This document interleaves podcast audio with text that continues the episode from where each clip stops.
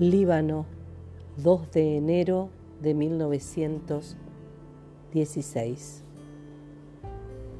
Michelle, es tan grande el dolor que siento que si no escribo estas líneas siento que voy a morir antes de tiempo y por mis hijos tomaré fuerzas para escribirte. No tengo noticias tuyas. Acá las cosas están mal los niños lloran cada día por comida y yo no tengo más que ofrecerles. Todavía queda un poco de harina y les hago pan, pero no tengo leche. El otro día, por la gracia de Dios, Terés consiguió una cabra. Ordeñé lo que pude, pero vinieron decenas de madres que estaban escondidas y suplicaban que las ayudáramos. Nosotras que no tenemos nada, pero al final todo salió mal.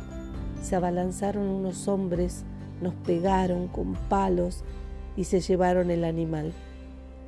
Lloramos abrazándonos unos con otros para calmar la angustia. Esa noche canté la canción de siempre y logré que los niños durmieran sin comer. Michelle, no sé hasta cuándo sobreviviremos cada día se hace más frío, la nieve cubre ya todas las montañas. Te espero, te esperamos, te bendecimos. Me despido de ti con dolor. Marí.